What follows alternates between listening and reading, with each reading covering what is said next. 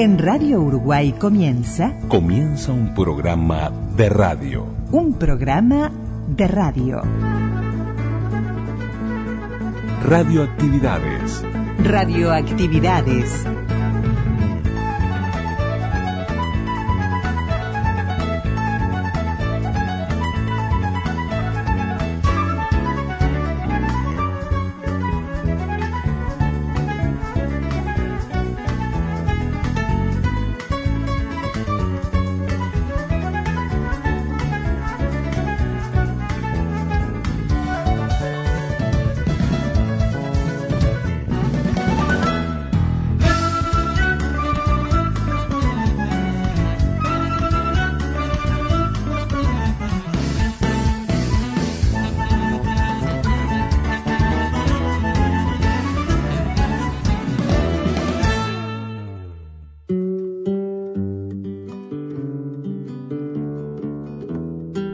Comenzamos el programa de domingo con esta joya musical, preciosa canción, como todo lo que hace Rubén Olivera.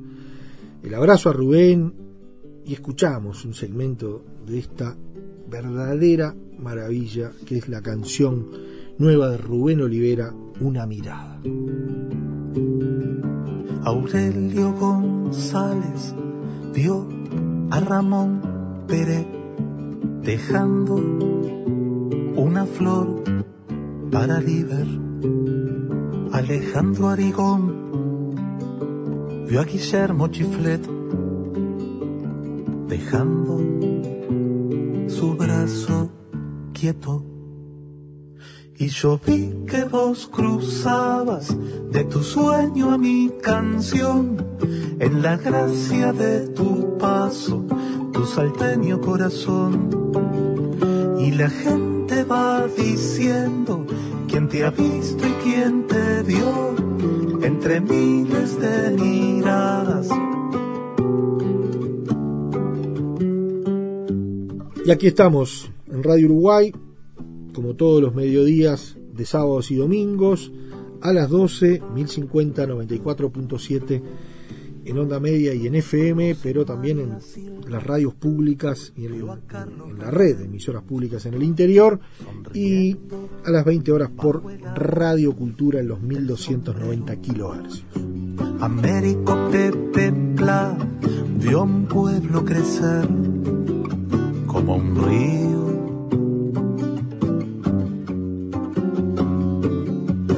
La gente va diciendo quién te ha visto y quién te vio entre miles de miradas, cuál te toca el corazón. Y yo vi que vos cruzabas de tu sueño a mi canción, el valor de una mirada. El valor de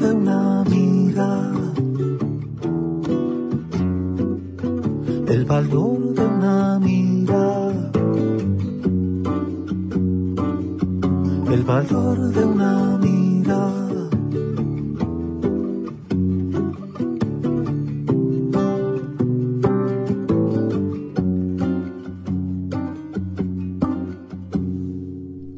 Y en el día de hoy, más allá de este arranque musical con Rubén Olivera, a cuenta de lo que va a ser una entrevista con él, Ángela Tienza y su libro sobre Julio Frade, Gracias Señor, presenta estas historias de Frade eh, y, bueno, y Ángel nuevamente contándonos de su libro. Eh, le enviamos un gran abrazo también a Ángel, un grande en esto de tener presente a la música desde varias vertientes, pero también en esta vez desde su libro que se lo recomendamos. Gracias Señor sobre la vida de Julio Frade y hoy es un día especialísimo en donde el fútbol se hace presente, el fútbol y la radio, ese binomio inseparable, y estas radios, las radios públicas, CX6 Sodre, a 93 años de la final de 1930, precisamente un día como el de hoy, en el Estadio Centenario, vivido por CX6 Sodre, relatando ese primer mundial y esa primera final de un mundial. Y la gente va diciendo quién te ha visto y quién te vio entre miles de miradas, cuál te toca el corazón. Y yo vi que vos cruzabas de tu sueño a mi canción el valor de una mirada. El valor de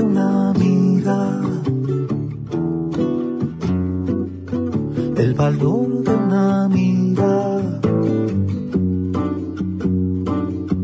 El valor de una mirada.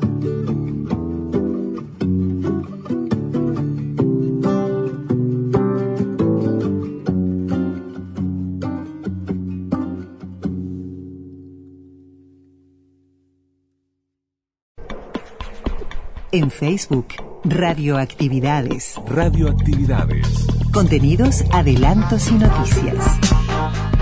Facebook. Radioactividades.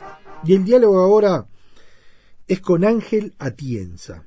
Ya hablamos con él a propósito de la programación de, de, Babel y de la propuesta de Babel FM, de Perro Andaluz, de todo lo que ha sido su trabajo vinculado a la cultura, pero esta vez también con, con uno de sus últimos trabajos, con su último trabajo, su último libro, el libro de Ángel, que trata sobre Julio Frade, cómo se cimentó, cómo se generó ese libro que fue en los estudios de Radiodifusión Nacional, aquí de las radios públicas, y en ese vínculo con Julio Frade, y bueno, llegó a cristalizarse eso que se dio en alguna charla, decir, bueno, hay que escribir un libro con tantas anécdotas, y ese libro apareció, ya está a la venta en las librerías, vale la pena tenerlos.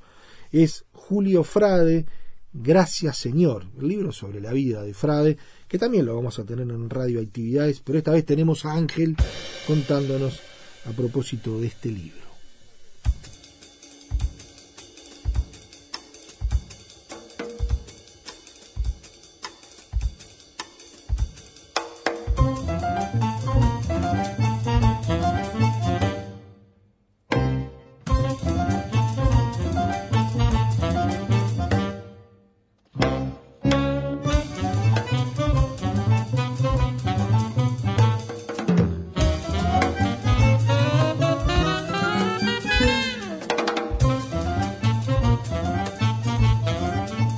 Pero además en esa inquietud permanente que tenés, por, por, sos un motor cultural, también te metiste en la edición de libros.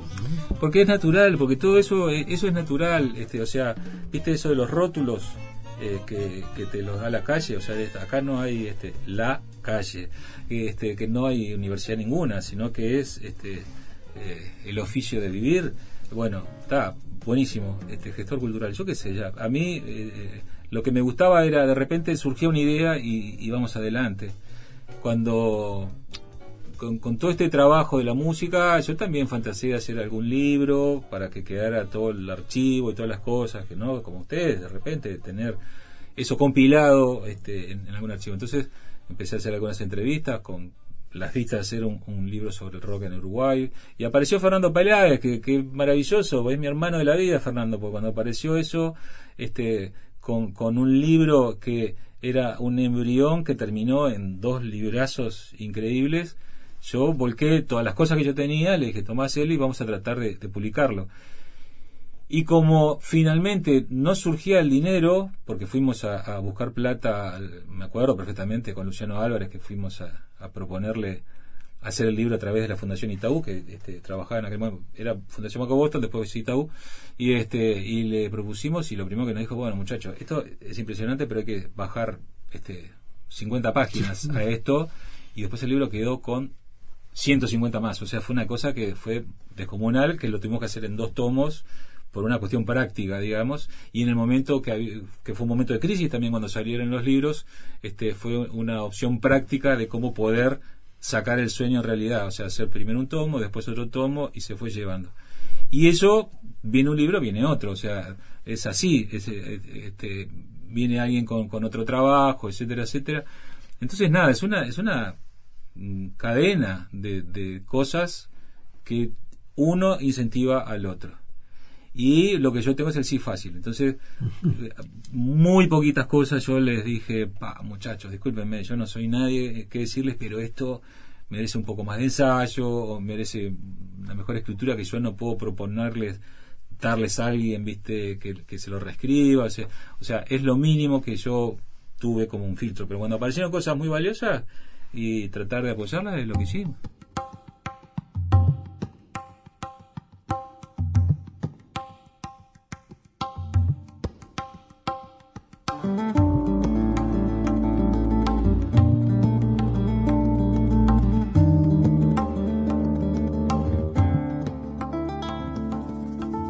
Del último tema que queremos hablar contigo, que tiene que ver con un libro, ¿no? Con, este, libro que, tú escribiste, ¿no?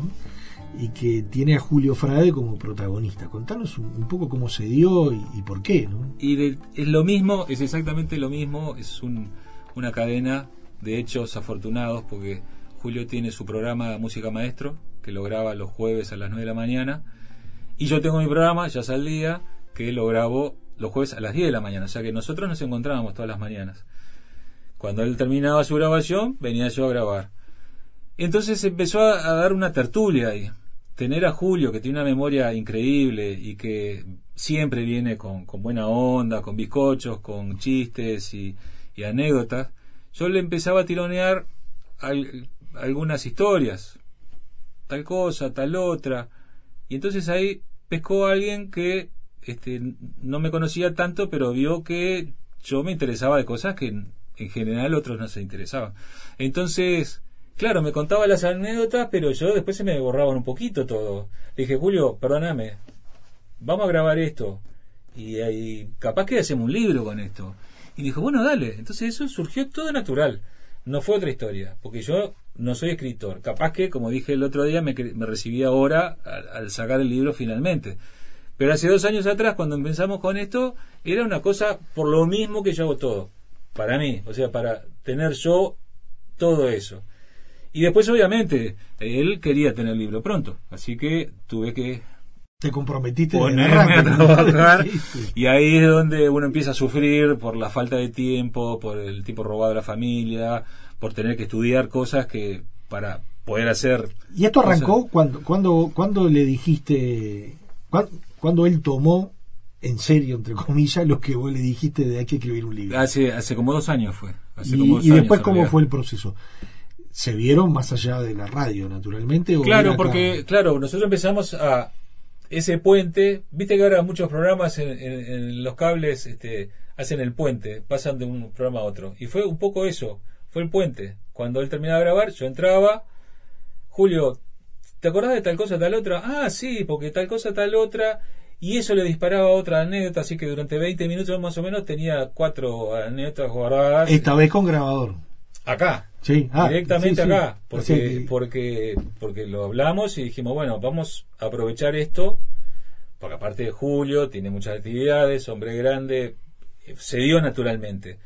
Y lo pudimos hacer. Entonces, como a, no sé, a las 10 o 12 veces que grabamos acá, ya después eh, era como hacerlo más regular, ordenarlo en el tiempo y decir, bueno, vamos a hacer un libro que sea la biografía. O sea que toda esta cadena de anécdotas y de cuentos y todo, cosas muy personales y cosas que no eran tan personales, llevarlas a este, una, una línea de tiempo. Y ahí es donde yo tuve que empezar a, trabajar un poquito más y estudiar un poquito más. Y después iba a la casa a grabar este, porque no, no coincidíamos el soleado, grabamos un poquito acá a veces, pero después de pronto un día no se podía, lo que fuera, y ya tomamos un trabajo directamente de me iba a la casa o un fin de semana, ya lo tenía dos horas, ya me armaba un esquema de las cosas que yo realmente quería saber y ordenarle, porque lo más complicado es que a él un cuento le dispara a otro que es lo bueno a la hora de, hacer un trabajo en vivo. Nosotros presentamos el otro día el libro y lo que hicimos fue un poco eso, pero se lo ordené, porque si no, él se me iba, viste. no, además, eh, Julio es radio, es televisión, es, espectáculo, es humor, es, música. Y es una fuente inagotable eh, de historias. Siempre tiene una historia nueva. El otro día me contó una historia nueva que no había contado. Es increíble, porque él tiene como un cassette ya medio armado para divertir a la gente con esas anécdotas con Kennedy o con Picasso o cosas así o con Ravi Shankar, ¿viste? Tiene algunas que ya las tiene colocadas. Pero el otro lado, el otro día me vino con una cosa que me cerraba otra historia de Piazzolla, de su momento cumbre, un concierto en el Palacio Peñarol con una gran orquesta y Astor Piazzolla, que son cosas también este, históricas.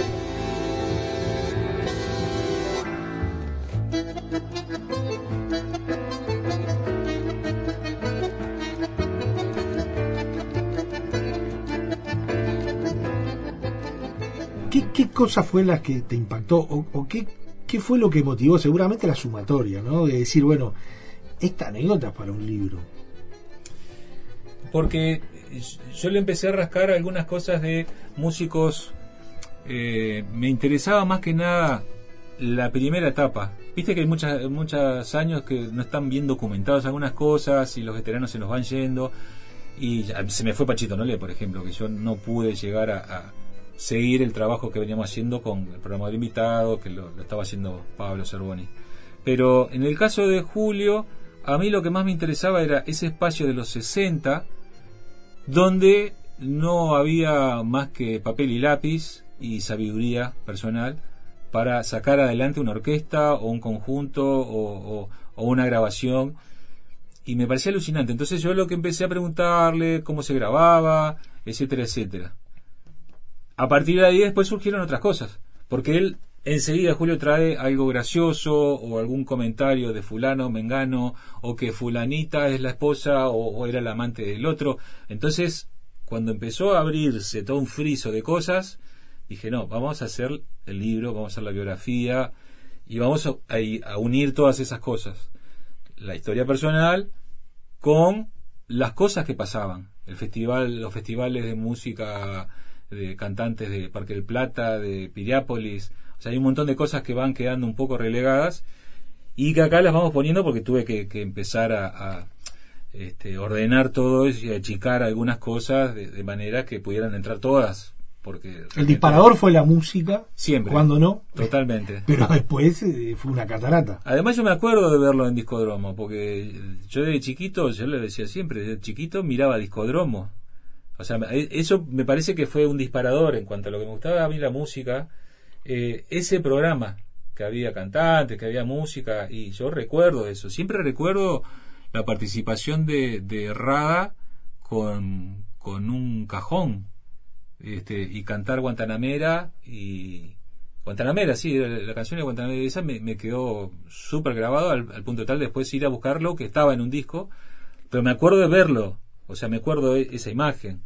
Este, y me viene así, ya te digo, porque era muy chico, yo tendría siete años, este, más o menos, por ahí, o ocho.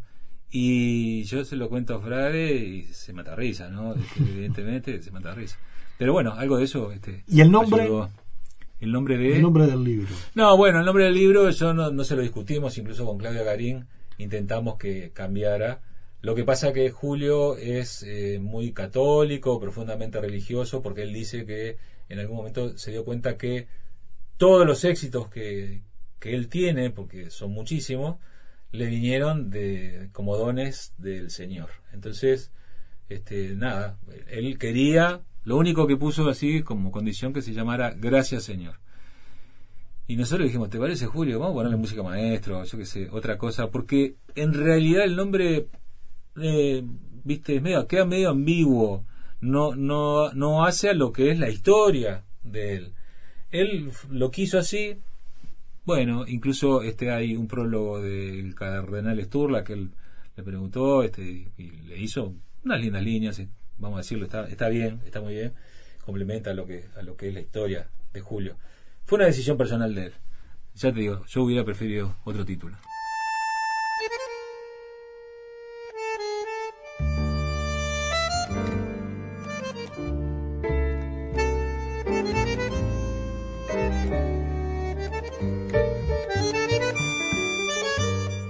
Se puede encontrar la gente para o, por, por qué es recomendable ese libro más allá de las historias de Julio, ¿no? ¿Qué se pueden encontrar? Por, por lo que yo te mencionaba que trato de eh, abarcar la historia del entretenimiento este, en Uruguay y en Argentina.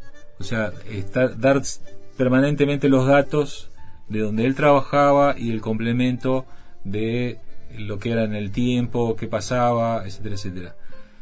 Que por la forma de armar el libro y por, por una dificultad mía a la hora de escribir, y esto lo digo públicamente, lo dije en todos lados, eh, yo asumí una posición de no, no hacer más de lo que pueda saber hacer. Entonces en algunas partes, más que yo escribir desde un lugar, viste, del, del escritor y que el, investigador, se lo hacía decir a él. Entonces es casi una autobiografía. Pero hay muchas partes de las cosas que dice Julio que en realidad son cosas que yo fui a buscar, que yo fui a armar y que yo se las hice decir a Julio este, con, con su característica. Julio aprobó absolutamente todo. Cuando lo leyó, no lo podía creer.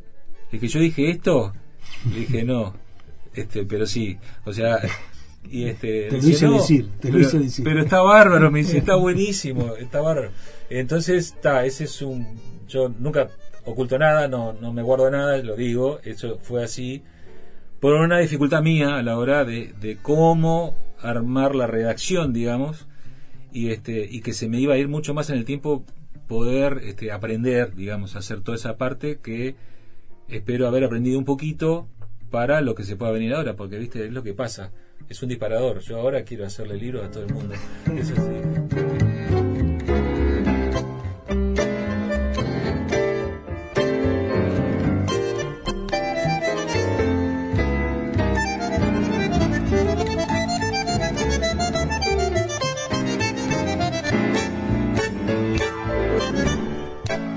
Era Ángela Tienza hablando sobre su libro Gracias Señor acerca de la vida de Julio Frade. Celebramos la palabra.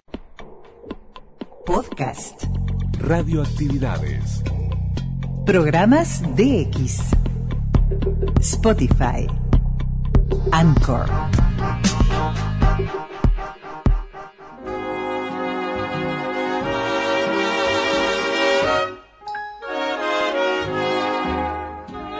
...30 de julio de 1930... ...30 de julio de 2023... ...a 93 años de la final del primer Mundial de Fútbol... Estadio Centenario, en esa tarde, CX6 Sodre, Emilio Elena, Ignacio Domínguez Riera, relataron, comentaron por radio por primera vez ese acontecimiento.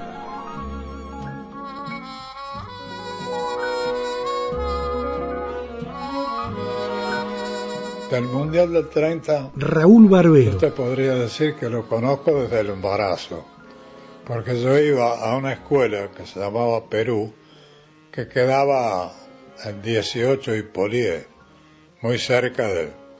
Entonces cuando empezaron las clases el 15 de marzo, como estábamos insoportables todos los chicos, volvíamos de vacaciones, se venía el mundial, nadie le hacía caso, cuando venía la media hora del recreo, lo sacaba a caminar alrededor del estadio y nosotros, sin mayor razonamiento, veíamos la lentitud de los trabajos, veíamos que de repente por ahí pasaba una vagoneta, había tres, cuatro locos, un señor gordito que tenía un banderín colorado y un día nos dijeron que era escaso, el arquitecto escaso, que cuando estaba, por ejemplo, en la América y tenía que comunicarse con los asistentes, levantaba la bandera.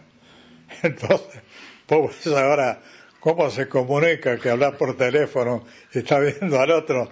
Y para traer a un tipo que te venga a ayudar, tenés que levantar un banderín.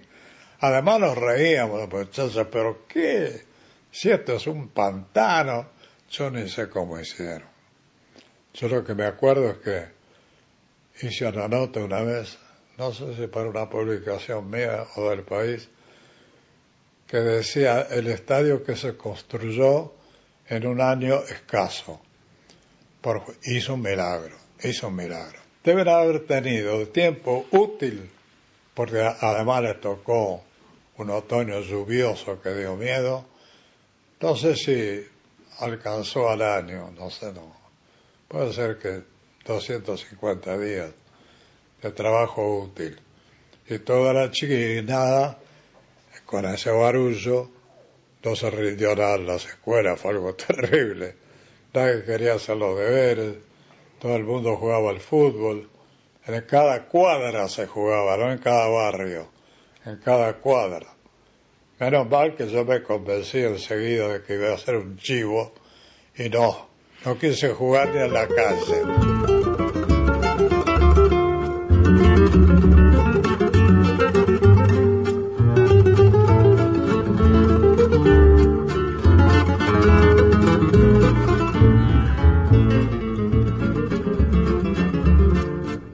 Francés Laurent anotó el primer gol de la competencia en el partido contra México disputado en la cancha de Positos.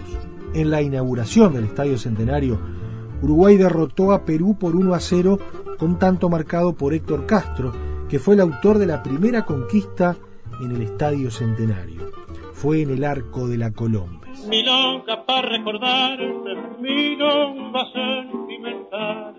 Otros llorando, yo canto para no llorar. Tu amor se secó de golpe, nunca dijiste por qué.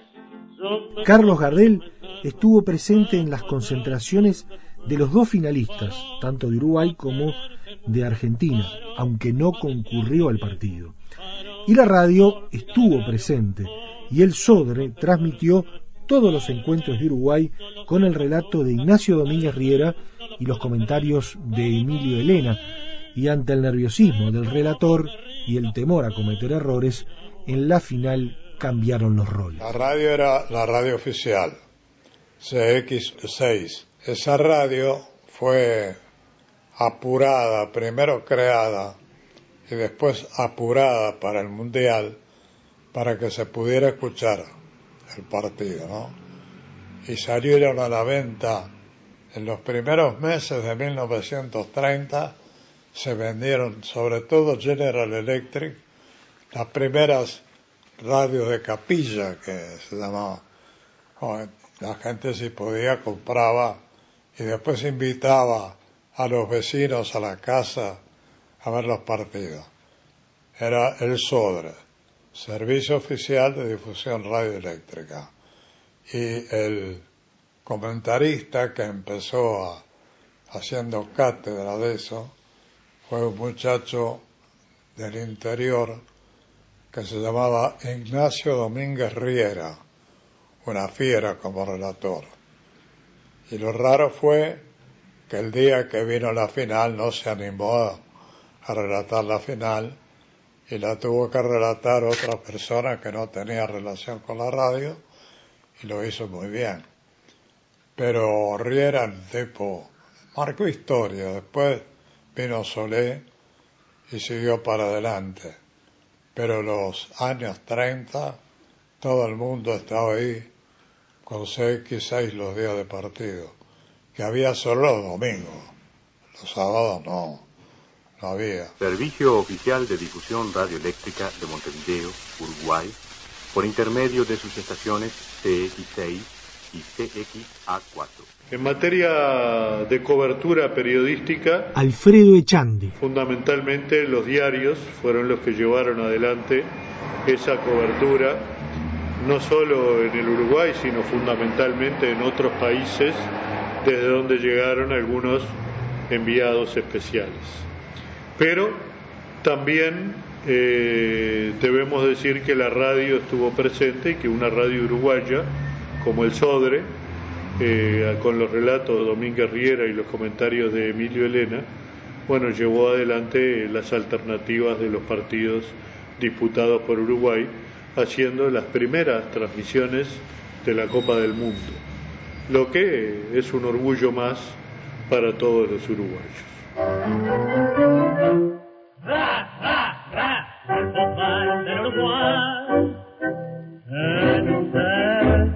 Glorioso como en varias ocasiones el título de en forma y en 1930 con entusiasmo profundo jugando con todo el mundo. El Servicio Oficial de Difusión Radioeléctrica, el SODRE, me contrató como comentarista para los partidos del Mundial. Y en tal carácter debuté junto con el campeonato el día 13 de julio de 1930 en el Parque Central. Todavía se estaba construyendo a todo vapor el Estadio Centenario. Ignacio Domínguez Riera, el botista. Trabajé en tal carácter, en carácter de comentarista, porque el relator era el señor Emilio Elena, secretario gerente de una compañía importadora muy importante de carácter internacional, a quien no le gustaba mucho el trabajo, pero había querido hacerle un favor al sobre. Ahora, uno de los muchachos que trabajaba en el, instituto pidió la volada para hacer una transmisión, pero se enfrentó a la cancha y, y se quedó en la característica, de ahí no salió. Dijo CX6, estación oficial, servicio oficial de difusión radioeléctrica y punto. De ahí no pasó. Entonces Elena saltó, se apoderó del micrófono y transmitió. Terminado el partido me dijo, ¿por qué no intenta usted hacer este, esta, transmisión? Me he dado cuenta por su forma de trabajar, que tiene facilidad de palabra, ¿por qué no intenta? Y bueno, intentamos. En el partido de Yugoslavia, con Bolivia, Yugoslavia, con unos apellidos infernales, comencé mi trabajo. Y resultó. Y de ahí para adelante transmití ocho partidos seguidos entre el Parque Central y el Estadio Centenario. El estadio se inauguró el día 18 de julio, fecha patria de 1930, fecha indicada para su inauguración. Y el primer partido que se hizo ahí, lo relaté yo, fue el de Perú y Uruguay un partido que nos hizo sufrir terriblemente, porque Perú opuso una resistencia muy grande y una peligrosidad ofensiva singular. Pero finalmente Castro pudo hacer el gol y se ganó por 1 a 0. Y de ahí en más seguí transmitiendo hasta la final, que me negué a transmitir.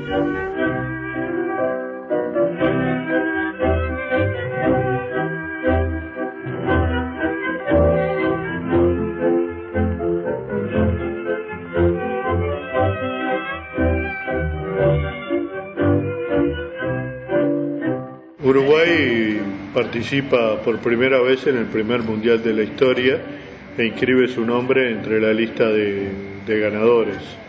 El mundial de Montevideo, el único que se jugó en una sola ciudad y donde Uruguay eh, pudo obtener el torneo. Eh, la copa todavía no llevaba el nombre de Jules Rimet, era la Copa del Mundo, era esa estatuilla este, de oro pero que recibió recién el nombre para el Mundial de 1950. Era simplemente la Copa del Mundo y pasó por la arcada de la vieja AUF en 18 de julio, donde todavía se conserva esa arcada con una chapa que dice por aquí pasó la Copa del Mundo y seguramente los uruguayos de la época deben haber festejado ese tránsito de la Copa y esa obtención de un torneo tan importante que se realizaba por, por primera vez en el mundo.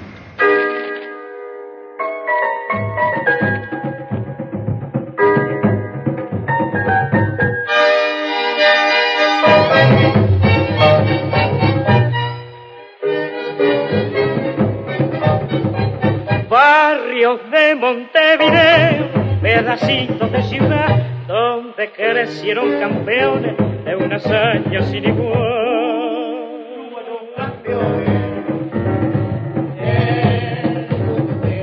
Barrios de Montevideo, una del sur oriental, rinconcito de la gloria del fútbol continental. Ese es el barrio donde nací, barrio de cantos y tamboril. Donde forjaron su gran corazón. Aquel puede decirse que fue un campeonato jugado casi en familia. Diego Lucero, Wing. Pero no por eso dejó de ser muy hermoso y no por eso tampoco desde el punto de vista técnico y futbolístico uno de los mm, de recuerdos más emocionantes e imperecederos por esta razón, porque la final la jugaron argentinos y uruguayos. Esto es, los más grandes futbolistas del mundo de todas las épocas, los que le enseñaron al mundo a jugar al fútbol.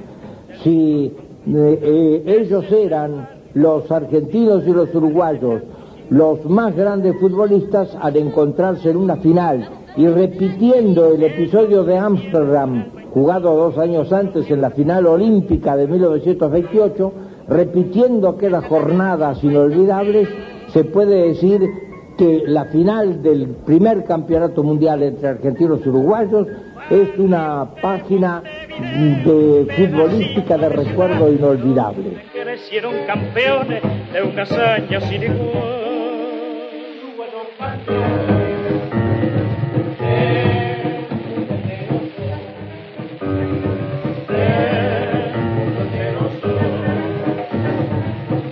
Pedro Escarpín, árbitro y periodista español. Al Uruguay, güey, yo no voy, voy porque temo naufragar.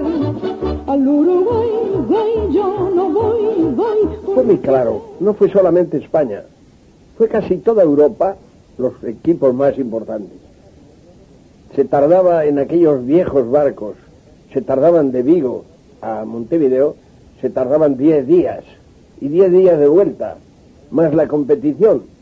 Y era imposible, totalmente imposible, el ir. Por eso Europa no fue un rechazo a Uruguay, ni mucho menos. Fue simplemente la imposibilidad de ir. La aviación creo que ha sido el gran amigo en la expansión del fútbol. El año 30 nosotros teníamos un, francamente un buen nivel, un excelente nivel, uno de los mejores niveles de Europa.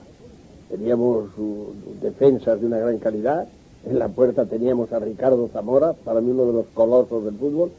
En el medio campo teníamos gente de una gran calidad y los delanteros todos buscaban el gol. El nivel nuestro era uno de los cuatro o cinco mejores del Europa.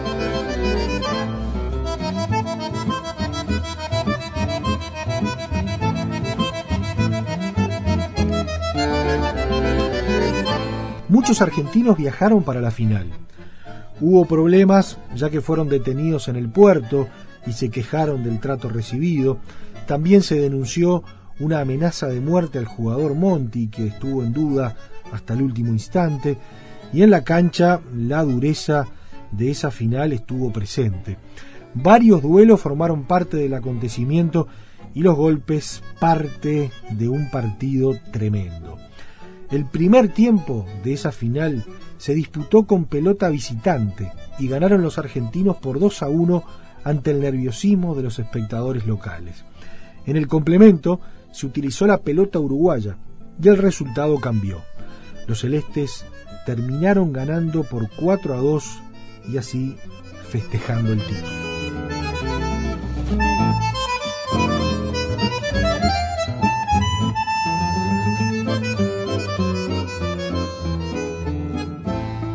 Las consecuencias se extendieron por muchos años, y así Argentina y Uruguay rompieron las relaciones futbolísticas y la prensa bonaerense criticó diversos aspectos de la final, tanto adentro como afuera de la cancha. La rivalidad deportiva se transformó en una profunda enemistad que se extendió a lo largo de los años 30. Por encima de esto, los celestes ocuparon el primer lugar de la lista de ganadores de una competencia que se transformó en el mayor acontecimiento deportivo. Uruguay quedó en la historia como el primer organizador y campeón de la Copa del Mundo.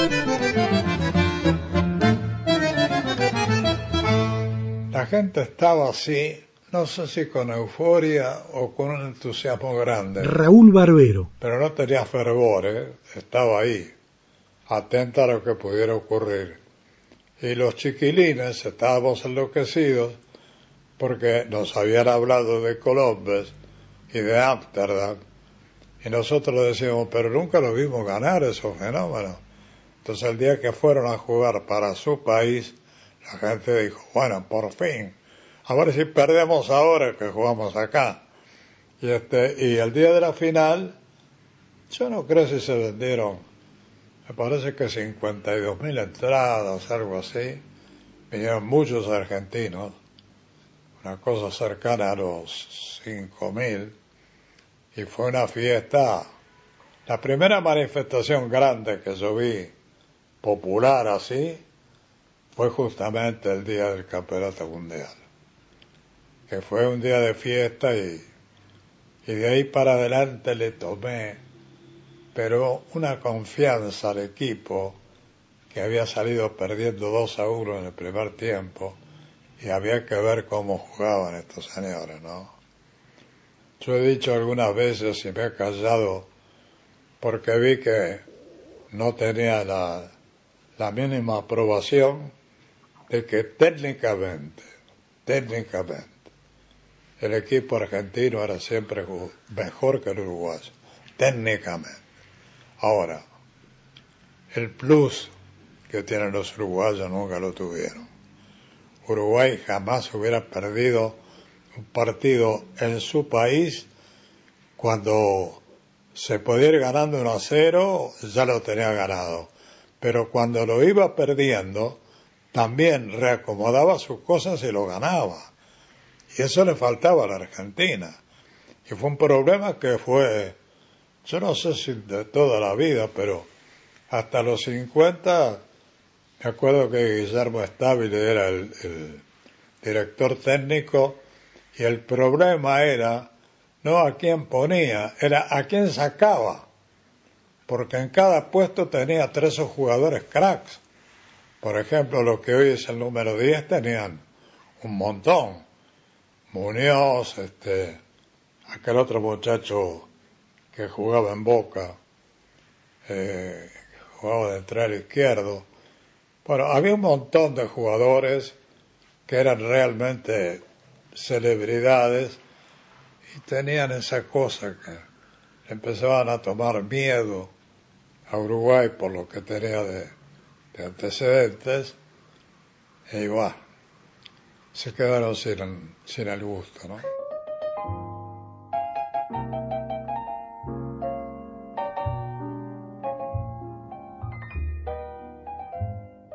¿Y en qué parte del estadio estabas vos? En la Olímpica.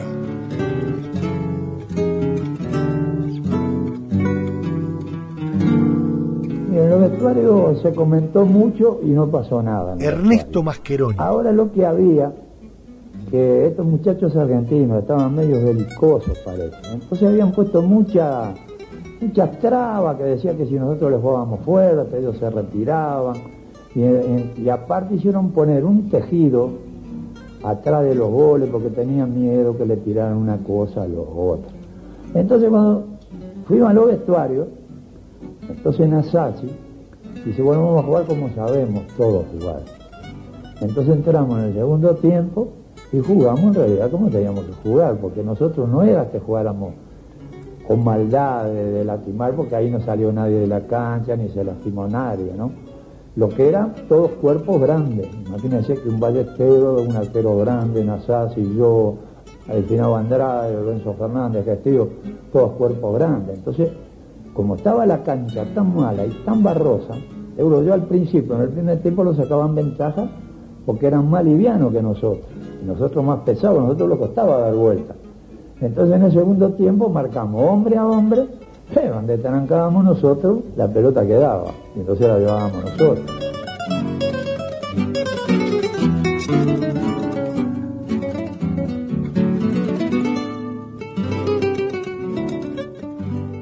¿Y qué gol de esos te acordás más? Ah, bueno, de los goles me acuerdo perfectamente de los cuatro.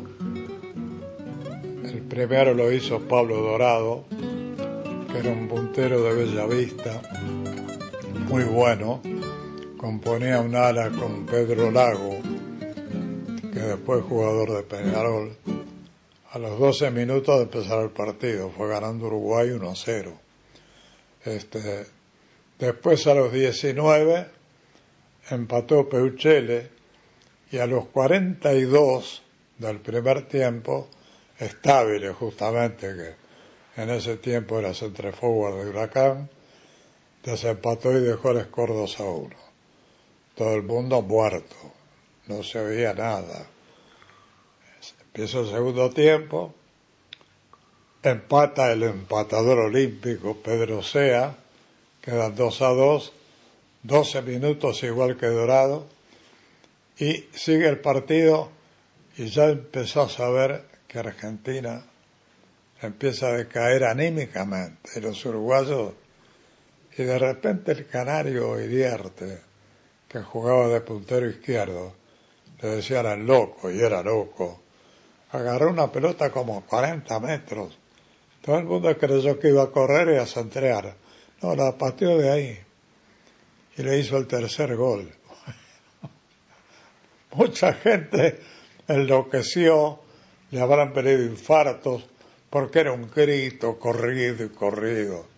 Y después, faltando muy poquito, un par de minutos, hizo el cuarto gol de cabeza al Manco. Así que el Manco Castro fue el que hizo el primer gol del equipo uruguayo y el último del equipo uruguayo. En el primer partido que ganó Uruguay 1 a 0 contra Perú, el gol lo hizo el Banco e hizo el último en la final. Y ese día sí que temblamos, el día de Perú. ¡Oh! Lo que fue eso. Tenían un negrito que se llamaba Lavalle, que jugaba de puntero derecho, que a Gestido le dio el paseo del siglo, pero no lo agarró una vez. Entonces todo el juego cuando venía de ese lado era un lío adentro, Nazás y Tejera.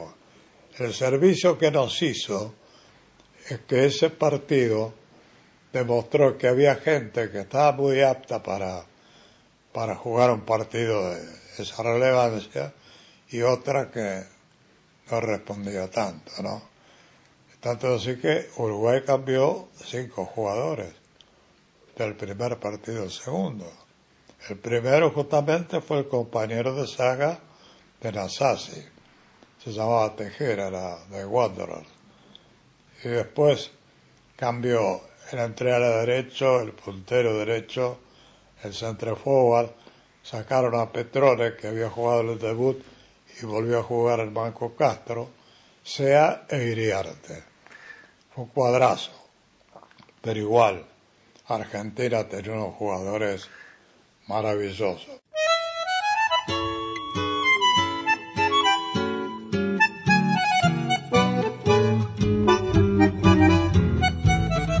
Estadio ese que una vez terminado mereció de opiniones extranjeras la criticación de uno de los estadios más hermosos del mundo. Ignacio Domínguez Riera, el Botija. Se realizó a todo vapor de una manera increíble.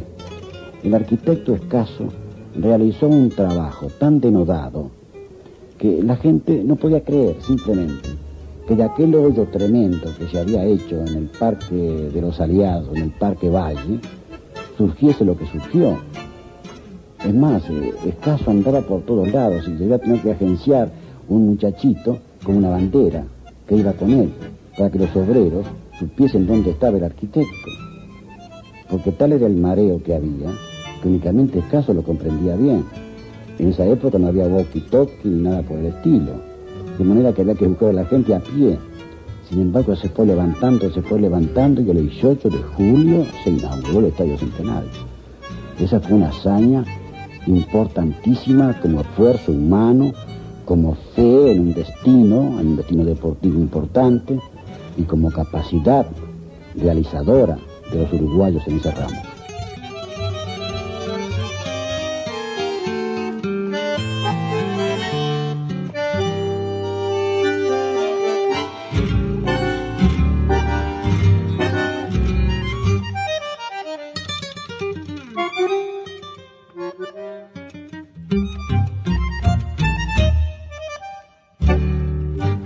SODRE era un instituto oficial, es decir, tenía la obligación absoluta de la objetividad.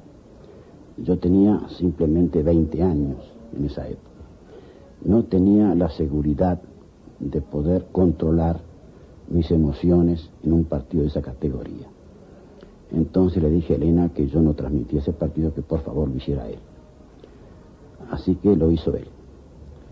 Y a mi juicio obré con buen criterio, porque cuando el Manco Castro decretó la cifra final del score, 4 a 2, con un cuarto gol hecho de cabeza, No sé si fue la emoción del instante porque implicaba la seguridad absoluta del triunfo, si era el confinamiento del aire en una cabina muy estrecha, o qué. Lo cierto es que me dio un mareo y di con la cabeza contra el mostrador donde estaba el amplificador. Me revivió Elena a cachetadita limpia en la cara.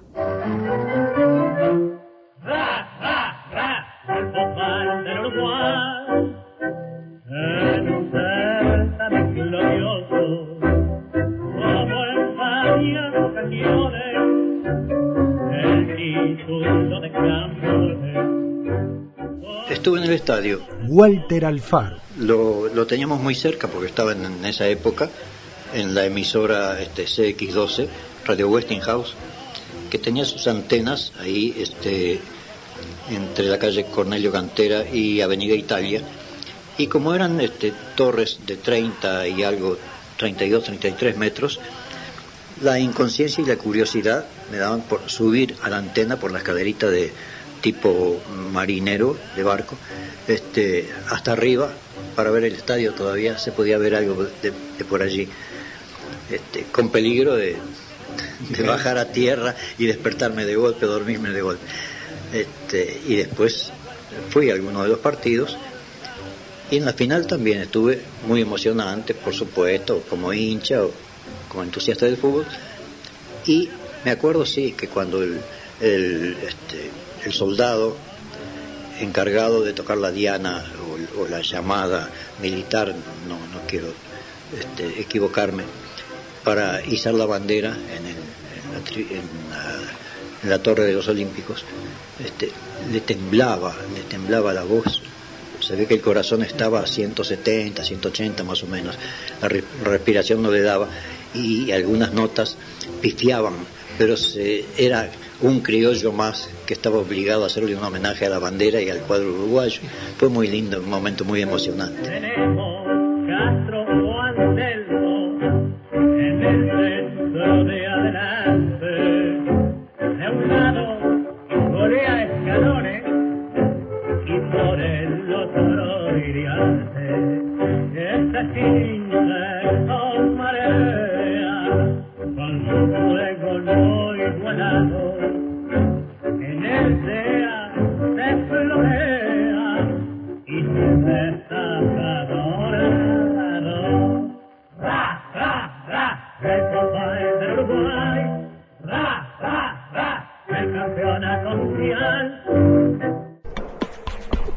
En Facebook, Radioactividades. Radioactividades. Contenidos, adelantos y noticias. Facebook. Radioactividades.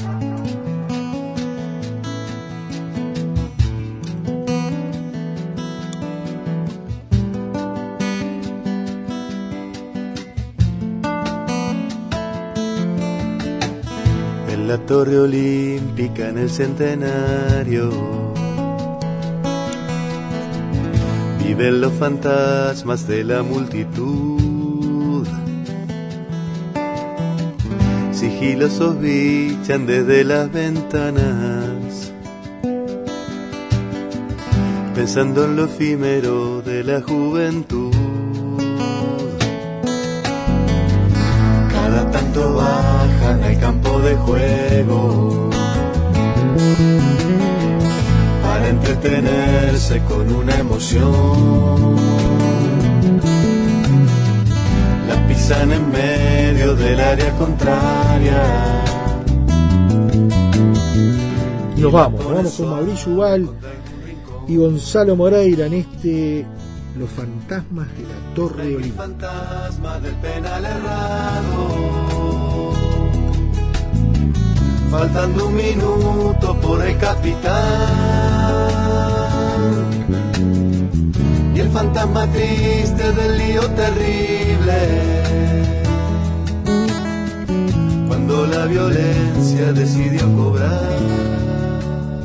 Y vaya si, si hay fantasmas, ¿no? Y, y vaya esa rica historia que nosotros no nos cansamos de reivindicar, no lo suficientemente destacada y reivindicada por, por la historia del Uruguay ¿no? y la historia del fútbol uruguayo. quizás porque se vivió de las radios públicas, ¿no? Y todo lo que sea de las radios públicas muchas veces está como guardada en un cajoncito, mucho más que las historias comunes. Pero bueno, acá reivindicamos estas radios y este acontecimiento tan especial, ¿no? 93 años de esa final de 1930, pero también de esa final vivida por radio, eh, primera vez en la historia. También en saludo grande a Rubén Olivera en esta en estos nuevos trabajos que Rubén nos tiene acostumbrado de su altísima calidad y bueno, la posibilidad del próximo fin de semana seguir compartiendo. Panchito Nolé y sus historias y por allí otros contenidos que seguirán sumando desde la historia de los 80 años de Radio Rural. Mencionábamos ayer a, a Juan Latorre con las historias de las radios públicas, así que bueno, mucho material a compartir, a seguir compartiendo aquí los fines de semana con la radio en Radioactividades. Abrazo grande, que pasen bien. Chau, chau. Conducción, Daniela Ayala. Locución institucional, Silvia Roca y Fabián Corrotti. Producción y edición de sonido, Luis Ignacio Moreira.